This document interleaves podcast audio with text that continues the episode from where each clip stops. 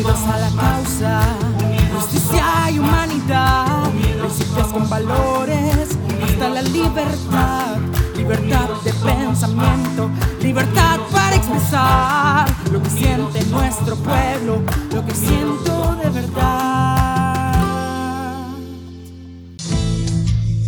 4 de la tarde con 33 minutos. Buenas tardes, estimada audiencia de Radio Corporación.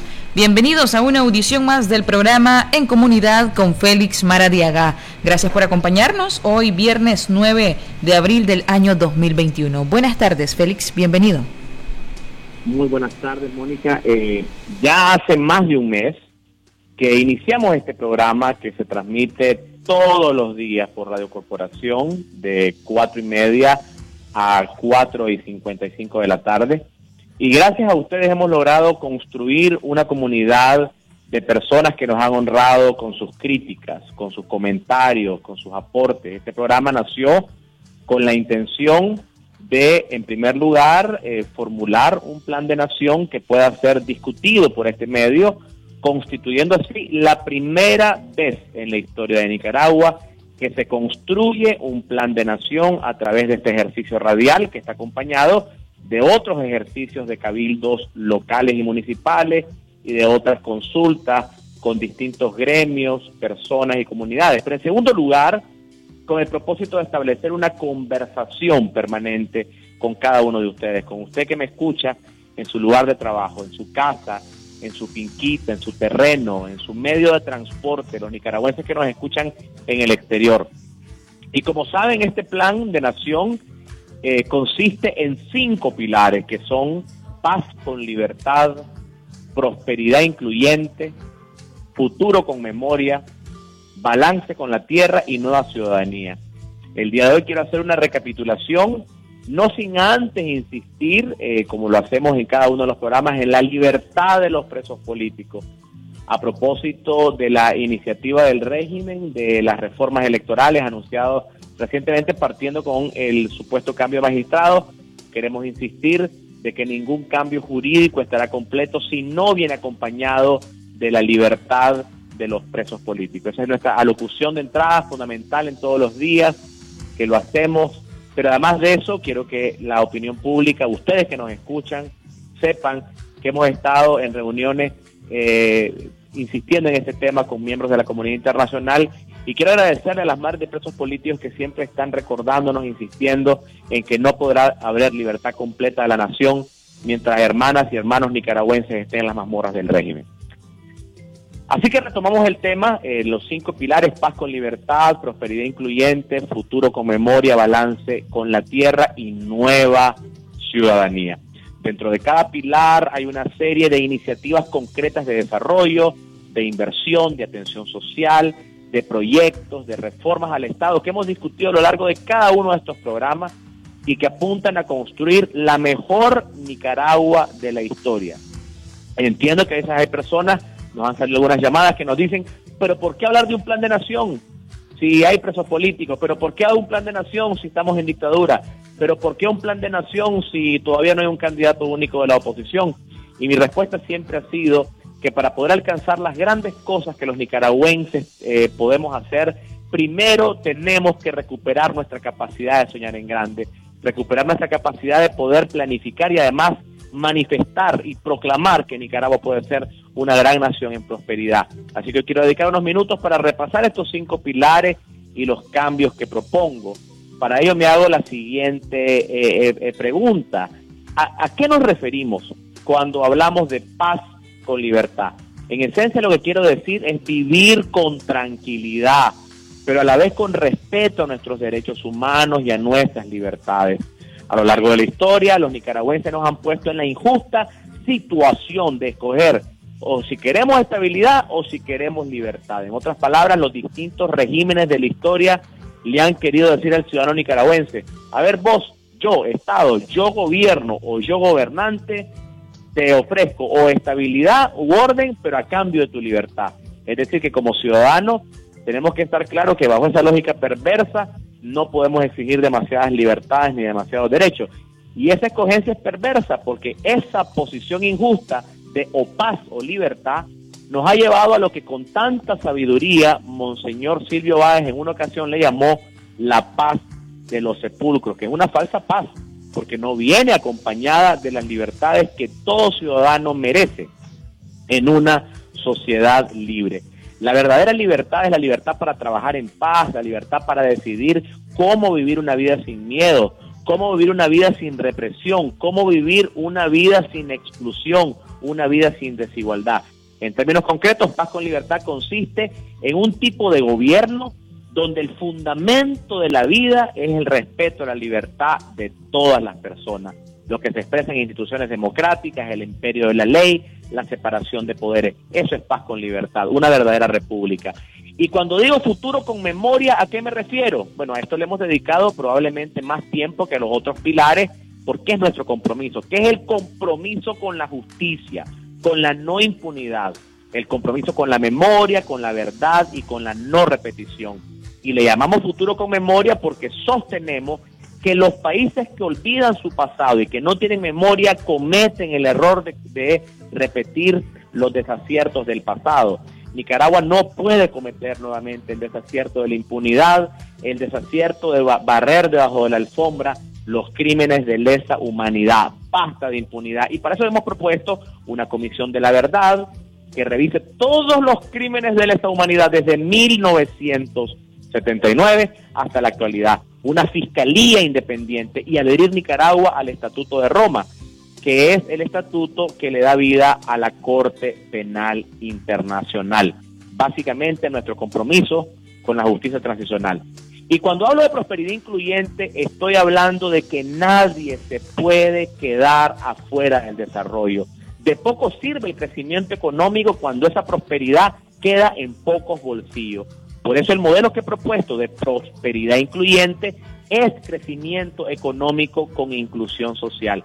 Es un modelo de desarrollo enfocado en crear oportunidades para todas las personas sin excepción, sin favoritismo para pequeños grupos de poder. Esta propuesta enfatiza la creación de oportunidades para que las empresas puedan operar con libertad, para que puedan operar con responsabilidad, para que el microcrédito sea más democratizado, para que el acceso a las oportunidades de desarrollo sea más amplio y a la vez existe un Estado que invierta agresivamente a la paz de los temas de inversión y desarrollo, también en educación, en salud, en servicios sociales y en reducción de la pobreza. En otras palabras, prosperidad incluyente es un mejor Estado y un mejor mercado. Dentro de esta propuesta insistimos en el cambio en el modelo de la creación de empleo que voy a mencionar. Y cuando hablamos de balance con la tierra, hablamos de respeto a la naturaleza. Balance con la tierra es fin de la depredación. Balance con la tierra es desarrollo económico de forma ambientalmente sostenible. Es el resguardo del extraordinario patrimonio ambiental que Dios le ha dado a esta nación, como son nuestras fuentes de agua, nuestras reservas forestales, nuestras áreas protegidas. En nuestro capítulo de Balance con la Tierra estamos hablando de que requerimos de un país que además de ser de lagos y volcanes, también sea de ríos y montañas y que no esté de espaldas al Caribe, que preste atención a las áreas protegidas, a las necesidades de aquellos guardianes de la tierra que son las comunidades originarias. Finalmente, el quinto pilar, nueva ciudadanía, se refiere a darle más poder a la gente, más participación ciudadana, respeto de la autonomía municipal, retomar la ley de participación ciudadana, desmontar aquellos esquemas en los cuales a una persona se le pide un carnet partidario para poder eh, acceder a los servicios del Estado. Nueva ciudadanía implica que el poder reside en la ciudadanía de forma real a través de la democracia participativa en los cabildos municipales. Implica también la autonomía de la región, de las regiones del Caribe norte y sur. Y esto implica una serie de cambios que nosotros hemos, de los que hemos hablado eh, muy abiertamente Hemos hablado de la importancia del cambio en el empleo, del cambio en la forma en que se promueven las relaciones entre el Estado y el ciudadano. Vamos a hablar de estos cinco cambios en un programa particular, creo que les va a entusiasmar mucho, pero la parte que a mí más me alegra de cada programa es la oportunidad de escucharles a ustedes cuando toman el teléfono, cuando nos dan sus ideas, aunque sean a veces palabras duras, pero es la comunicación directa con la gente la que transforma las sociedades.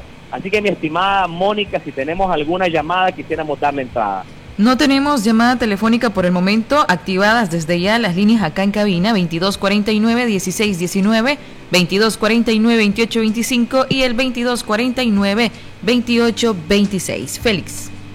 Ok, entonces hablemos un poquito de los cambios vinculados, porque estos, estos cinco pilares están enfocados también eh, a los cambios.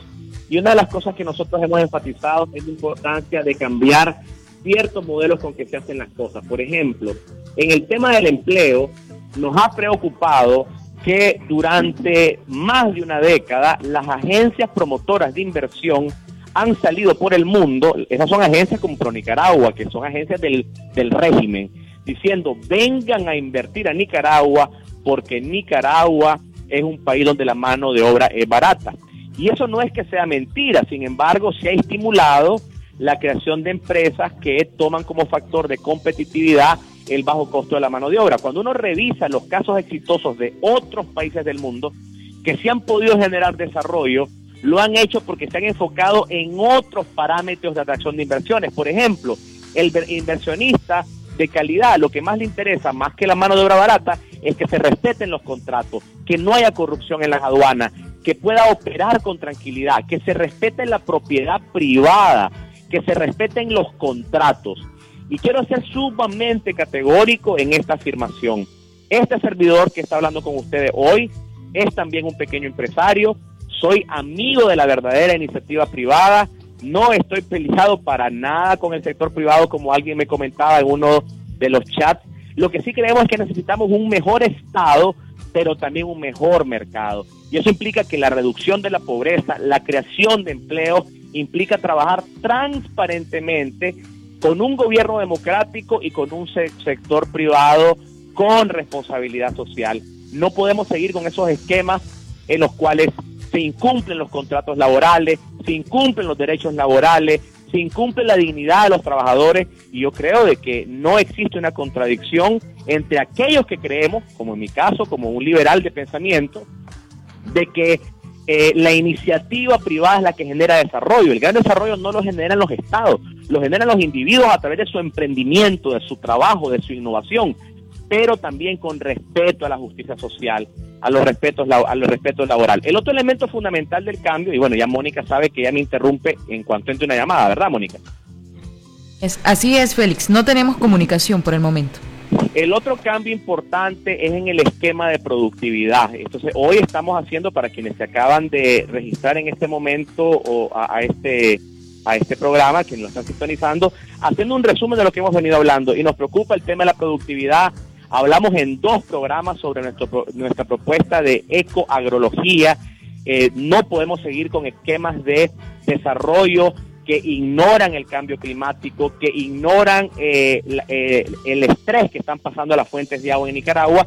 Requerimos nuevas modalidades de producción ambientalmente sostenibles, pero también cambiando la matriz productiva hacia una matriz mucho más competitiva. Hemos dado el ejemplo de cómo en Nicaragua, por ejemplo, este, seguimos exportando los mismos productos que se exportaban hace 50 años. Eh, y mientras nuestros vecinos, como es el caso de El Salvador o de Costa Rica, se han movido hacia la industrialización, nosotros continuamos exportando productos de bajo valor agregado. Y esto implica una gran colaboración entre el Estado y la iniciativa privada y creemos que lo podemos lograr. Félix, tenemos llamada telefónica. Estaremos encantados de escucharles. Adelante. Adelante, buenas tardes. Sí, buenas tardes, Félix. Buenas tardes. Eh, mi nombre es Jorge. Hola, Jorge. Oíme, este, mi, mi primer bendición es que Dios esté contigo donde quiera que vayas. Amén, amén. Lo segundo, lo segundo, yo realmente simpatizo tus palabras, tu liderazgo. Muchos vienen del seno de, de, los poderosos, pero usted viene del seno de la humildad. Eso me encanta a mí. Luche, Félix, luche, luche, que vamos a estar contigo. Uno, hay un señor en Rosita, que es Mayana, tiene un problema serio en la columna. Entonces yo te llamaba, perdone que salgo del contexto, pero es una necesidad de un pobre que no tiene nada. Entonces me llamó de Rosita que hablara con usted qué posibilidad podemos encontrar con una, una farmacia o un hospital privado para que le chequeen bien, porque allá solo le chequean, dicen que chequean los hospitales, pero no le hagan el mal y sigue siendo, está caído, no puede caminar. Él, él era anteriormente un líder, pero hoy por hoy está caído, como árbol caído. Entonces, eso te llamaba y otra pregunta era de que como Yatama tiene personería jurídica, ¿por qué?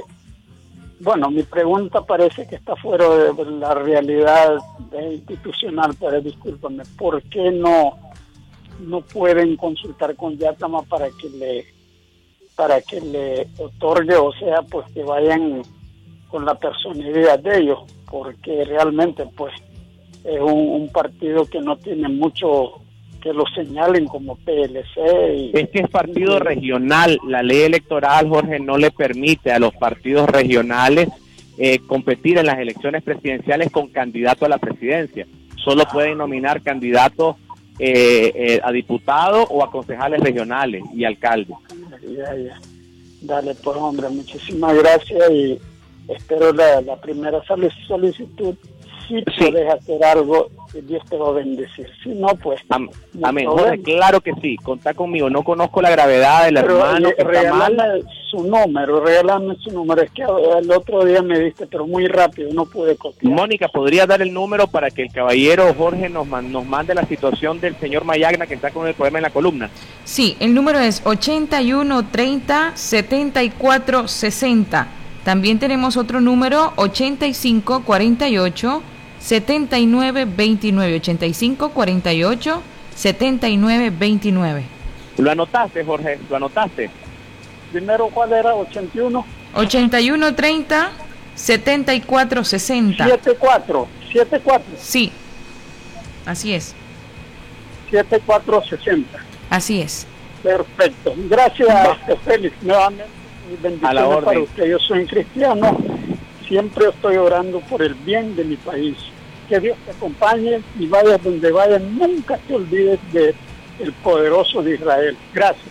Nunca, nunca. Pues somos de la misma fe porque yo soy católico, cristiano también. Cristo es el salvador de mi vida y me has recordado, quiero compartir este pasaje de Josué 1.9. Mira que te mando que te esfuerces y seas valiente. No temas ni desmayes porque el Señor tu Dios estará contigo donde sea que te encuentres. Así que nos une la fe en ese mismo Cristo. Mándeme la situación del Señor, eh, no sé, eh, del amigo que está con el problema en la columna, no sé qué tanto podemos ayudar, pero estaremos a la orden. Mónica, ¿tenemos alguien más en línea? Tenemos más comunicaciones. Adelante, buenas tardes. Buenas tardes. Sí, adelante, lo escuchamos. Sí, don Félix, yo quería preguntarle, eh, a mí me interesa mucho la infraestructura de un país, porque yo he viajado por Centroamérica y la verdad es que a veces los del Partido Sandinista pareciera que no han viajado ni siquiera al otro lado de la frontera. Todos los países centroamericanos han prosperado en lo que se refiere a infraestructura de edificios. ¿Qué piensa Félix Maradiaga para traer para que Nicaragua sea un centro donde ya cambie esto de tener edificaciones pequeñas que también generarían edificaciones grandes? Edificios de más de 20 pisos generarían empleos en gran escala. Quiero escucharlo y también cómo haría para traer franquicias de nuevos negocios para que realmente aquí en Nicaragua en corto plazo sea atractivo para la inversión. Gracias. Vamos a responder. ¿Otra llamada? Adelante, buenas tardes. Hola, buenas tardes. Se ha caído la comunicación. Tenemos otra llamada. Adelante, buenas tardes. Gracias. En primer lugar, agradecerle este espacio de intercambio. Yo trato de escucharlo todos los días, pues y escucho alguna propuesta interesante. Pero como solo está en palabras, a veces se me olvidan. Y me gustaría saber cuándo va a compartirnos al público el, documento en PDF. ¿Aló? Sí. Sí, ¿cuándo nos podrá compartir el documento en PDF para que uno pueda verlo, leerlo, contrastarlo, ver si se puede hacer algún aporte? ¿Cuándo va a compartirlo? Muchas gracias. Gracias, gracias. Sí, tenemos una primera versión que se discutió eh, en la Asamblea de la Unidad Nacional, pero esta versión actual que está eh, en discusión, nosotros estimamos que antes del primero de mayo, que tenemos la otra asamblea, eh, y será aprobado primero, obviamente, por nuestra organización, con todos los aportes que ustedes han hecho, que han hecho en redes sociales, lo haremos entonces público. Me comprometo en este programa que el primero de mayo tendrán ya la versión final revisada. Con mucho gusto, aunque sí les adelanto que pueden ir viendo varias versiones en la página Félix Maradiaga de Facebook, pueden encontrar el capítulo de salud y pueden encontrar los distintos videos de cada uno de los pilares y, los, y las propuestas en empleo, la propuesta de emprendimiento, la propuesta de juventud. Así que varios de los capítulos ya están disponibles en PDF y en video. Tenemos otra comunicación. Adelante, buenas tardes. Aló, buenas tardes. Sí, adelante, lo escuchamos. Sí, bueno, eh, el señor Maravilla tocaba el tema de, corrupción en este país y también tocaba el tema de aduanas. Eh, uno de los grandes promotores de la corrupción en este país es la empresa privada, porque ellos te dicen, mira, dale tanto al planito para que te saque tu producto más rápido. Hombre, la ley la ley te dice que tantos días te tienen que dar tu producto, si todo lo traes en, regla, ¿por qué hay que fomentar eso? Esto hay que cortarlo de la La, empresa privada promueve mucho la, corrupción en este país. Gracias. Gracias a usted por su participación, Félix. Esa era la última llamada. Adelante. Sí, bueno, este, efectivamente, para que haya, eh, para que haya un corrupto eh, tiene que haber alguien que también está dispuesto a ofrecer. Por eso la corrupción es un sistema que tiene que ser desmontado y, y tiene que ser desmontado a través de la transparencia. En el pilar de, eh, de Nueva Ciudadanía tenemos nosotros la propuesta de gobierno abierto y vamos a dedicar, Mónica, para que usted me recuerde, un programa entero a nuestra propuesta de gobierno abierto. Y les voy a dar solamente una idea de lo interesante que trae esto. Miren, fíjense que hay países en el mundo en los cuales el presupuesto general de la República se puede ver en tiempo real a través de una aplicación telefónica. Ustedes pueden ver, por ejemplo, cuánto gasta cada ministerio, cuánto gasta cada funcionario público, cómo se ejecuta el presupuesto en tiempo real, eh, si hay un proyecto que supuestamente se ejecutó, qué empresa lo ejecuta, a cuánto, a qué costo, eh, dónde fue la licitación. Nosotros creemos que eh, la Alianza de Gobierno Abierto, que es un programa internacional, eh, del cual Nicaragua no es parte, ayudaría a reducir sustancialmente la corrupción.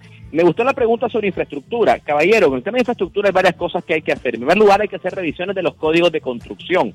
En el caso de Managua es muy difícil hacer eh, una, eh, un, un crecimiento vertical demasiado acelerado, pero sí es posible hacerlo fuera de los, los, lugares con problemas de fallas este, tectónicas en el, en el centro de Managua. Pero además de eso, hay algunas limitantes para este tipo de infraestructura que tiene que ver esencialmente con los costos de construcción, con los costos de electricidad y con la eh, conectividad que tengan, por ejemplo, estas nuevas áreas de desarrollo con otros servicios como es, por ejemplo, el transporte. En el caso de Guatemala, porque me gusta hablar de casos concretos, se logró estimular, por ejemplo, la inversión en nuevas zonas, en nuevas áreas en construcción, eh, eh, mejorando, por ejemplo, la conectividad vial de zonas que estaban alejadas de la ciudad de Guatemala, que tiene una gran congestión vial, y esto ha estimulado que otras zonas de la ciudad de Guatemala puedan crecer. Costa Rica lo ha venido haciendo también, con cierto éxito, El Salvador lo hizo también, y en Nicaragua se debería hacer lo mismo, es decir, descongestionar, por ejemplo, ciudades como Managua, con centros de desarrollo urbano, eh, en los cuales el Estado tendría que hacer una inversión también para estimular la inversión privada en esos lados. Y eso, este es un ejemplo concreto de cómo las alianzas público-privadas pueden estimular este, la, eh, la, la, la inversión. Félix, finalizamos. Bueno, se nos ha acabado el tiempo, son tantos los temas, sé que se han quedado algunas preguntas en el tintero. Eh, en el próximo programa vamos a continuar eh, ahondando sobre estos puntos y tenemos el compromiso para compartir el plan ya en su versión final. Pero en todo caso, más allá de los planes, más allá del plan de nación, de los proyectos que hemos conversado, les voy a eh, agradecer de que sigamos fuertes en la fe y en la esperanza de que nuestra nación, esta nación que tanto amamos, puede y merece más. Que el Señor les bendiga y que tengan un buen fin de semana. Buenas tardes, bendiciones.